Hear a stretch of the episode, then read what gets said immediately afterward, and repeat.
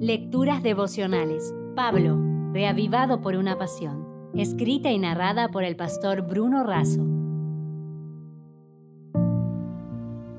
Hoy es 17 de diciembre. Mantengamos firme. En Hebreos 10:23 leemos, Mantengamos firme, sin fluctuar, la profesión de nuestra esperanza, porque fiel es el que prometió.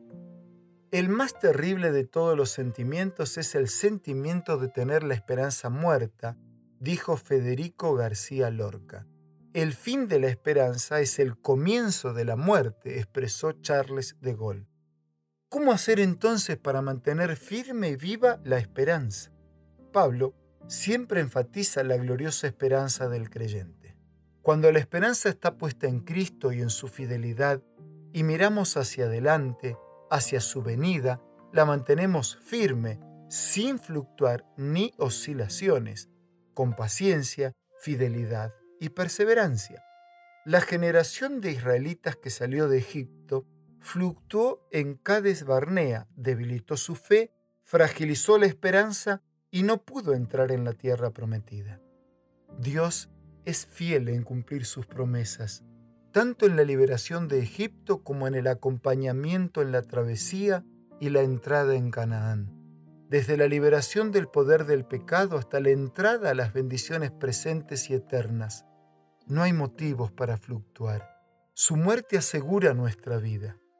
Eran las tres de la tarde de un viernes bastante convulsionado. Quien había venido a buscar y salvar lo que estaba perdido para traer vida en abundancia, Inclinando la cabeza, entregó el espíritu. Los mortales inclinan la cabeza como efecto de la muerte, pero Jesús la inclinó antes de morir. Nadie le quitó la vida, Él la puso voluntariamente. Elena de Huay escribió, Cristo no entregó su vida hasta que hubo cumplido la obra que había venido a hacer, y con su último aliento exclamó, consumado es, la batalla había sido ganada. Entonces el velo del templo se rasgó en dos, de arriba abajo. Este velo que separaba el lugar santo del lugar santísimo se rasgó por una mano invisible, por un poder sobrenatural, y eso sucedió en la hora del sacrificio, porque el sacrificio de Jesús terminaba con todos los otros sacrificios el velo, impedía el acceso a la presencia de Dios. La muerte de Cristo quitó el velo.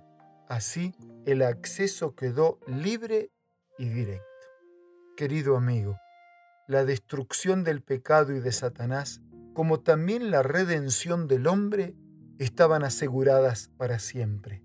Por esto, Pablo dice que mantengamos firme, sin fluctuar, nuestra esperanza, porque la evidencia de su fidelidad y la fortaleza de nuestra esperanza están firmadas con la propia sangre de Cristo. Si desea obtener más materiales como este, ingrese a editorialaces.com.